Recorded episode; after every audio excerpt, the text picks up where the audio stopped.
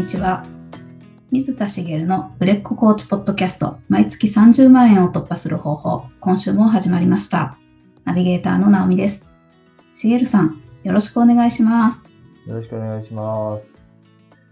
先日旅行に行ってきまして、あ、あの旅行ですね。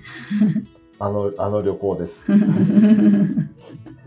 あの、山中湖に行ってきたんですけど、おーはいあのーまあ、山中湖って言ったら富士山じゃないですか。はい。で富士山、一泊で行ってきたんですけど、初日は全然、えっと、午前中とかはもう完全に雨が降って、午後雨は止んだんですけど、富士山は見えなかったんですよ。うんうん。で、翌日、もう晴天で、お本当にー快晴でですね、綺麗に見えたんですよ。あーよで、初日見えなかったんで、二日目その、富士山が見える公園、富士山と山中湖が見える公園に行って、まあ展望台、展望台っていうか湖畔なので高いところじゃないんですけど、行って、まあ富士山綺麗だねなんて見てたんですよ。はい。見てたんですけど、まあ子供はですね、はい。富士山はもう存在は知ってるんですけど、えー、目の前にある、その美しいどでかい富士山には目もくれずですね、あの、近くで多分道路工事をするんですかね。そこにあったその、工事用の車両、重機の方に目が行ってですね、なんかアスファルトをなんかするような機械なんじゃないかなと思うんですけど、それのに近づきたくて、こう、それを必死で抑えるみたいな ことをやってたんですけど、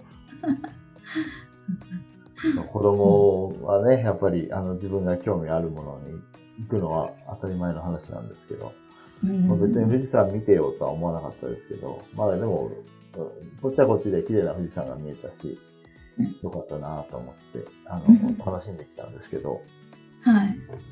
あの、実はその山中湖に行ったのは理由があって、あはい。あの、目的、理由というか目的なんですけど、うん。一番の目的は水陸両用バスに乗ることだったんですね。おー、そうなんですね。はい。はいい。ろいろ、あの、やっぱり湖とか、あとまあ、東京で言うとお台場とかね、そういったところには、こう、観光用の水陸両用バスがあるんですけど、はい。でそれが山中湖にもあって、で、それを目的に、まあ子供が、その、乗り物の図鑑とか結構好きで持ってて、あの、うん水陸両用バスなんかにも興味をすごい示してたので、まあちょっと面白そうだなと思って、それで乗りに行ったんですよ。うんはい。で、まああの、まあ職業柄平日休みにもできるので、うんあの、普段は土日休みにしてるんですけどね。はい。平日休みできるから、まあ平日に行ける、行った方が、まあ道も空いてるだろうし、うんうんこう行く場所も空いてるだろうからって行ったんですよ。うんまあそしたらですね、あの、まああの楽しんできたんですけど、客層がですね、はい。あの、どういう人かっていうと、はい。まあ大半がですね、高齢者なんです。ええー、そうなんだ。はい、ああ、そうかと思って、あの、水陸両用バスなんて高齢者乗りたいのかなって一瞬思ったんですけど、まあ、自分は子供がね、小さくて興味持ってるから、連れてってるわけですけど、大半が高齢者で、まあ、要はもうお仕事を引退されてる方々ですよね。うん退職されていると思われる方々で、まあ、働いてる人は平日なので、普通に働いてるんだろうなと。うんで、あとは小さな子ですよね。うんうんでその小さな子も、えっ、と、人によっては、その、両親じゃなくて、あ、お母さんと子供で来てたりとか、ええーうん、だ旦那さんはもしかしたらお父さん働いてるのかななんて思いながら見てたんですけど、うんあとはその別の便で貸し切りで乗ってる修学旅行生みたいな感じだったので、あ、平日に来るとこういう客層になるんだなって思ったんですね。本当ですね。そういうことですね。そっか。はい。うんあの、意外だったんですけど、まあ土日になると多分家族連れが圧倒的になると思うんですよ。うん。子供と両親とで来てる人とかが多くなると思うんですけど、まはい。あ、あの、高齢者夫婦なんかが多かったので、まあ意外だなぁなんて思って見てたんですね。うーん。で、まあ、それはそれでいいんですけど、はい。えっ、と、まあ、平日に行ったことで、まあ、観光地だとやっぱり土日が、まあ、優先というか、土日が一番、こう、大事な時じゃないですか。はい。なので、あの、結構やってないお店とかもあったりして、ああ。コロナの影響とかもあるんでしょうけど、まあそういうふうにこう、土日やって平日はあまりやってないみたいなのもあるのかななんて、あの、まあ見ながら楽しんでいたんですけど、うんうん。まあ、ちょっと、おここから今日は実は本題に入ろうかなと思っていて、えー、はい。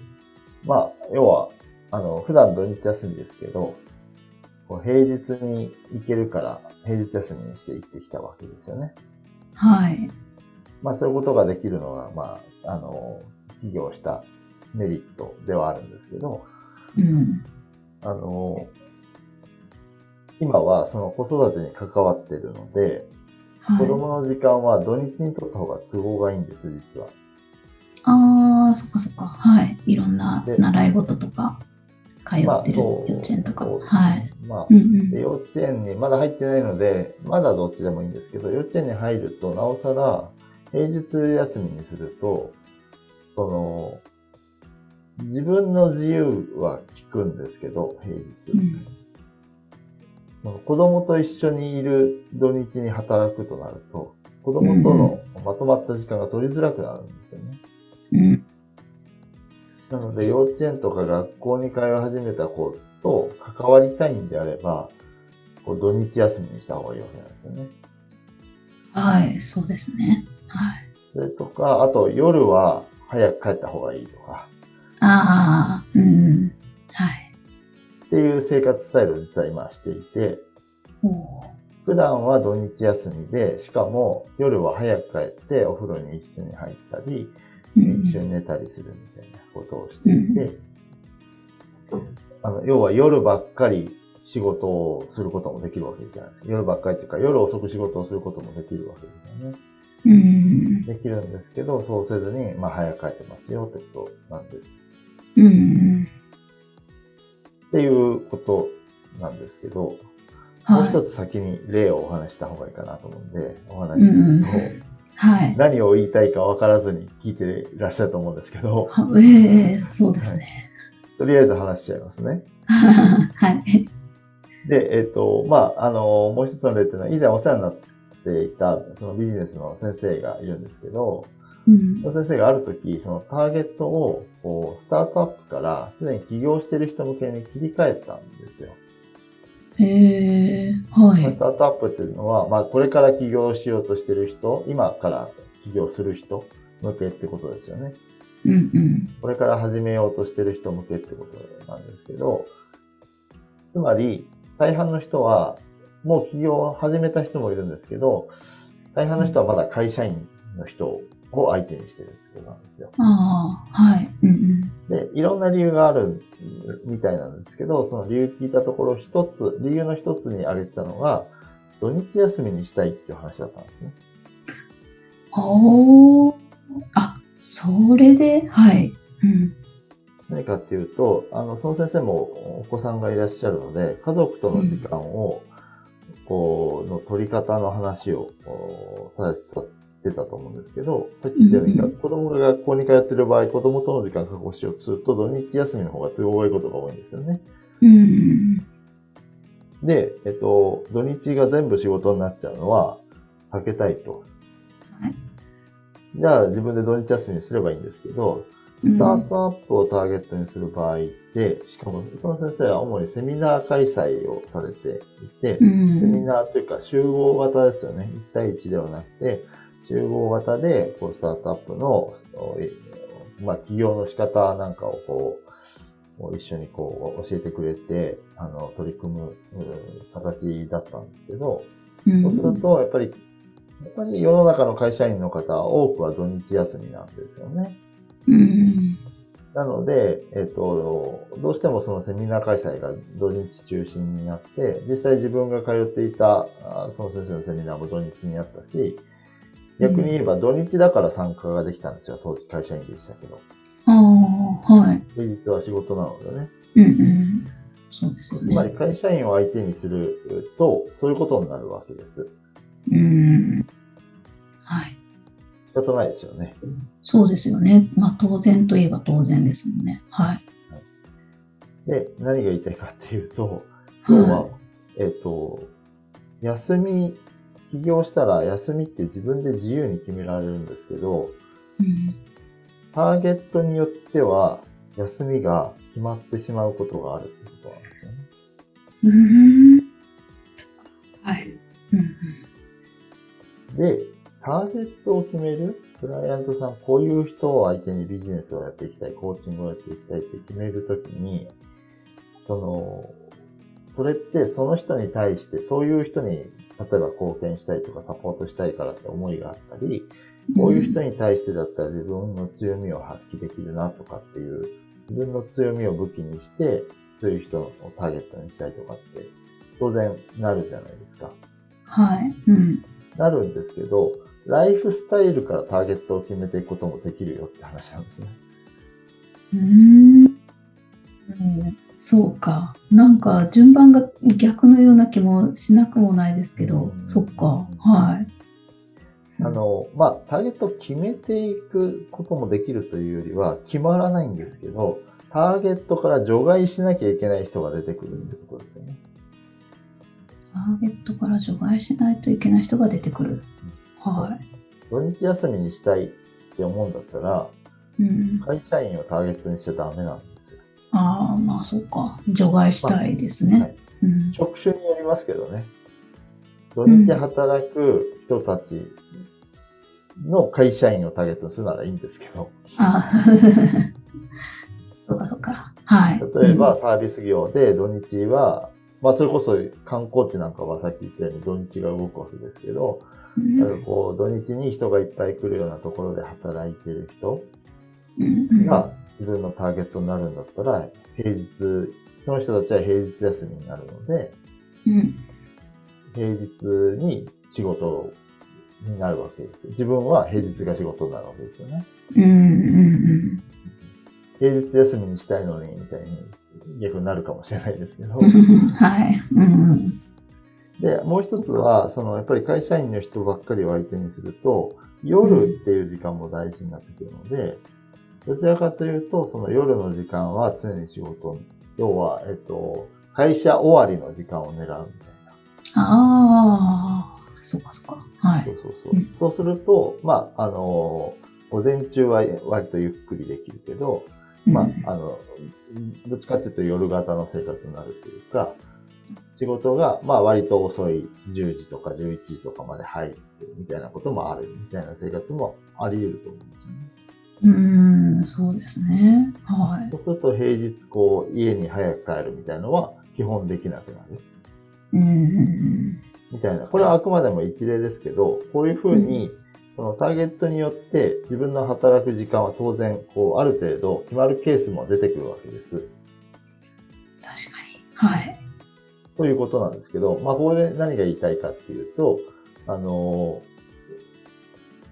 起業したら自分のことをすべて自分で決めていけるんですけど、うん。その時に意外と仕事のことだけに目を向けてしまって、仕事以外のプライベートなこと、例えばか今言ったような家族とかパートナーとの時間とか、あるいはこう趣味の時間とか、うんそういったことを考えてないことがあるんですけど、これってある意味会社員マインドなんですよ。おお、そっか。仕事優先そ、そうですね。はい。そうあの仕事を優先すること自体がという意味ではなくて、仕事はここでやるから、それが固定されて、それ以外の時間で他のことをするっていうのが、うんまさに会社員マインドなんですよね。うん。そうじゃなくて、えっ、と、仕事以外のことも含めて自分の人生なわけなので、うん。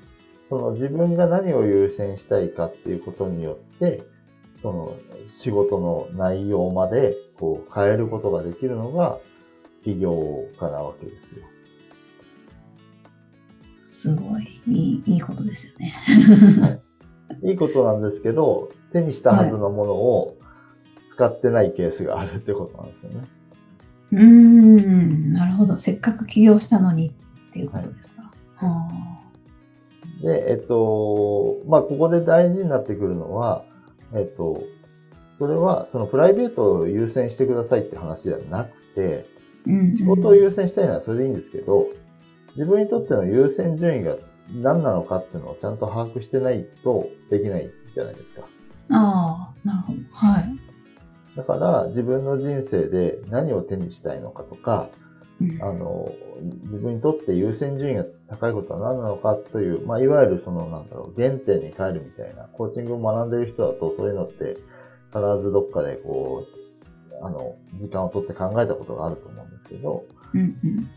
そういうところに帰る必要があって、その目の前のターゲットこういうことをしようかなっていう前に、そこで優先すべき事柄が上位に来てるものを実現できるようにしていくことが必要なんですよね。うーん。それによって、さっき言ったようにターゲットが変わるかもしれないし、その働き方が変わるかもしれないし、うん今お話ししたのって時間の話ですけど、あはい。時間だけじゃなくて、まあ、例えば、まあ、コロナ禍で、こう、地方移住者が増えたなんて話結構聞きませんでした？ああ、はい。そうですね。まあ、働き方が変わって、オンラインとか、まあ、その、家で、え、えあの、仕事をするなんてことが増えたので、別に、あの、会社の近くに住む必要がなくなったってことですよね。で、こう、地方とか、まあ、田舎の方に住んで、オンラインで、あの仕事をする、生活を送る、始めた人も出てきたんで。うんうん。話がありましたけど、これは会社員でもそういうことができるようになってきたって話であって、もともと起業家はどこに住んだっていいわけですから、うーん、そうですね。はい。自分の住みたい場所に住めばいいんですよね。だから、うんあの、それこそ、あの、コーチングはオンラインだけでもビジネス十分成立しますから、うんどこに住んだっていいわけなんですよ。うんうんで、実際にこう、あの、自分のクライアントさんが海外の人だったこともあるし、はい。こう、例えばイギリスの人だったりとか、えーあの、オーストラリアの人だったりとか、あ、えっと、ごめんなさいね。えっと、日本人なんですけど、うんうんうん。日本人ですけど、その、イギリス在住だったり、オーストラリア在住だったり、アメリカの方もいたかな。アメリカ在住の方だったりとか、えっと、そういった方と別に普通にこうビジネスというか、その、がクライアントになってもいいっていうと、逆に言うと自分がそっちに住んでてもいいってことじゃないですか。ああ、本当ですね。はい。うんうんなので、えっ、と、別に海外に行けってことじゃないですけど、あの、それこそ田舎に行きたいんだったら田舎に行ってもいいし、北海道に行ったって沖縄に行ったっていいし、例えばまあ都心部、東京とかまあ大阪とか大都市に住んでたとしても、その中で自分が住みたいところに住めばいいわけですよね。うんうんみたいなことで、その、要はそういうことを優先できる。で、えっと、まあ、オンラインだけじゃなくて対面でのセッション。まあ、だいぶね、対面でもできるようになってきてると思うので、対面でのセッションとか、他にその、まあ、それこそお茶会やったり、セミナーをおリアルでやったりとか、そういったことをしたいとかっていうと、あの、縛られてくるわけですよね、当然。うん。はい。で、それを縛るのかどうかっていうのを決めるのも、その優先順位によるってことなんうですよ。んやっぱり対面でセミナーをするのが好きだっていう人がうん、例えば沖縄に住んじゃうと、フランスさん沖縄からしか集められないってなるとかなり厳しくなりますよね。うん。まあ沖縄だったら、まあ、例えば那覇でやるんだったら多少できるかもしれないですけど、うんまあ、離島に住んだら厳しいじゃないですか。はい。ですよね。当たり前ですけど。ということなんですよね。なるほど。なので、あの、何を優先すべきなのかっていうことを考えて、そういった、その、なんだろうな、環境とか、もうん自分の仕事の内容すら変えていくことができるわけなんですけど、うんうん。それをちゃんと考えてますかっていう問いかけを今日はしたいということですね。ああ、なるほど。そっか。まあ、これから起業されたい方はもちろんだし、はい。今ビジネスをされている方も、先ほどの、あの、ななんですか、先生の例じゃないけど、今一度ちょっと考えた時にチェンジするのもありっていうことですね。うん、そうです、そうです。もちろん、ああの、そうで、あの、もちろん、その、やっていくと、うん、仕事の内容を変えたいこともある、ありますよね。はい。その先生はそれだけが理由で変えたわけじゃなくて、ターゲットを変えたかったっていうのもあると思うんです。うん。というように、その仕事の面でやっていく内容をどんどん変えていくってことも当然ありますし、うん。その変化していくのが当たり前で、一つこれで起業したからもう永遠にそのことだけをやるっていう方が珍しいと思うんですよ。うん。変化していくのが当たり前なので、当たり前なんですけど、そこでその変化しする理由が、その別のこと、仕事以外のことで変化したっていうわけなので、うん。今やっていることのまんまでいいのかっていうのをこう見直してみてもいいでしょうし、まあ変な話、その、どうしても自分が今こ子供が小さいっていうので、そこに目が行きがちなので そういう話になっちゃうんですけど、子供のステージによって変化する可能性もあるっていうんですよね。確かになるほど。はい。小学校、中学校ぐらいまでは、まあ高校まではかな。わかんないですけど、そっから先に行くともうね、子供はね、子供で勝手にいろんなことを始めていくし、まあ自立していくので、それとは無関係になるけど、学校に行ってるときやっぱり関わっていたいな、みたいなので、子供のステージによって自分の仕事が変わってくるなんてこともあるかもしれないし、うん。それはそうなりますよってことじゃなくて、それとは関係なく自分のその仕事の方を優先したいんだって言ったら、別にそれはそれでいいわけですよね。はい。ご家族が納得するかどうかは別ですけど、いや、俺は土日に仕事をしたいんだ、みたいな。そう会社員を相手にこういうことをやりたいんだ、みたいな。私はその時間が大事なの。うんだから土日、休みで取れないけど。それはそっちが優先だから、っていう考えもあるので、はい。その場合はもうそれでいいわけですよね。なるほど。ただ、その自分の優先順位にし、まあ、従ってというか、それをちゃんと考えて、えっ、と、仕事のことだけじゃなくて、プライベートなこととか、まあ、人生すべてを考えた時の優先順位で動いてますかっていうことですね。おー、そうか。で、その優先順位も変わるので、ああ、ああ、はい。そっかそっか。はい、あのはいずっと同じ優先順位なわけがないですよね。うんうん。仕事のステージが変わる、それから他のこう、まあさっき言った子供のステージが変わる、まあその、結婚してたら夫婦生活のあり方が変わる。独身の人でも何かこう、新たに始めたいことがあって始めた時にうん、仕事のスタイルが変わる。何でもあるので、うん、その変わったタイミングでまた考えればいいんですけど、じゃあ今、そういったことを考えてますかっていうことを、そういい機会なので、一度考えてみてもいいんじゃないかな。そうしたときに、まあターゲットを変えるのか、ターゲットは変えないけど、働く時間を変えるのかとか。うん。まあ今私の話で言うと、えっ、と、平日の夜も早く帰ってるんですよ。はい。ですけど、やっぱり平日の夜の方が都合がいいって方もいらっしゃるので、うん。自分のルールを設けていてうん、週1、週1日だけは夜遅くなってもいいってしてるんですね。ああ、なるほど。はい。だから、えっ、と、夜、その、コーチングをするのは週1回まで。うんうん。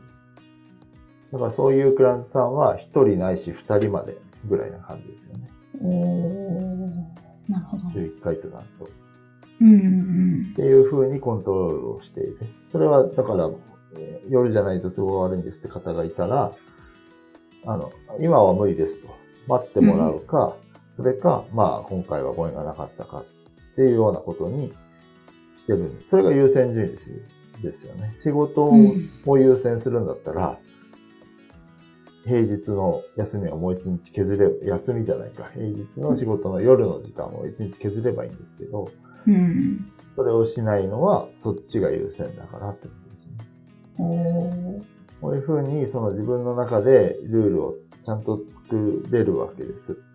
うん、作って動けばいいだけの話なので、あの、まあ、いきなり大幅に変えようとする必要はないと思うんですけど、少しそういった要素も考えて、今何かこう、仕事のためにプライベートを犠牲にしている部分があるなと感じてる人とかも中にはいると思うんですよ。うん、そしたら、いや、そんなことをしたいために寄与したんだっけっていうことに なるので、あの、何かちょっと小さなことから見直すきっかけになってくればなと思います。なんとなくドキッとするようなお話かもしれないですね。なんか見て見ないふりをしてるような私も思い当たる節があるようなないようなって今ちらっと思っちゃいました。はい、ドキッとした方は何か見直すことがあるってことかなと思うので、あのいきなりねガラッと変えるっていうんじゃなくていいと思うんで何か小さなことを一つね、うん、それこそまあ土日休みが一日も取れてなくて、土日休みにしたいっていう、例えばですけど、思ってる人だったら、うん、土日休みを月1回作るっていうのでもいいと思うんですよ。うん。それをなんとかやってみるっていうことも不可能ではないと思うので、まあ、そこ、なんかそんな人はほとんどいないと思うんですけど、今の例のような方はあんまりいないと思うんですけど、例えばそういうこと、小さなことから始めてみるっていうのが大事かなと思います。なるほど。わかりました。ありがとうございます。ありがとうございます。それでは最後にお知らせです。売れっ子コーチポッドキャスト、毎月30万円を突破する方法では、皆様からのご質問を募集しております。コーチとして独立したい、もっとクライアントさんを集めたい、そんなお悩みなどありましたら、しげるさんにお答えいただきますので、どしどしご質問ください。ッドキャストの詳細ボタンを押しますと質問フォームが出てきますので、そちらからご質問をいただければと思います。それでは今週はここまでとなります。また来週お会いしましょう。しげるさん、ありがとうございました。ありがとうございました。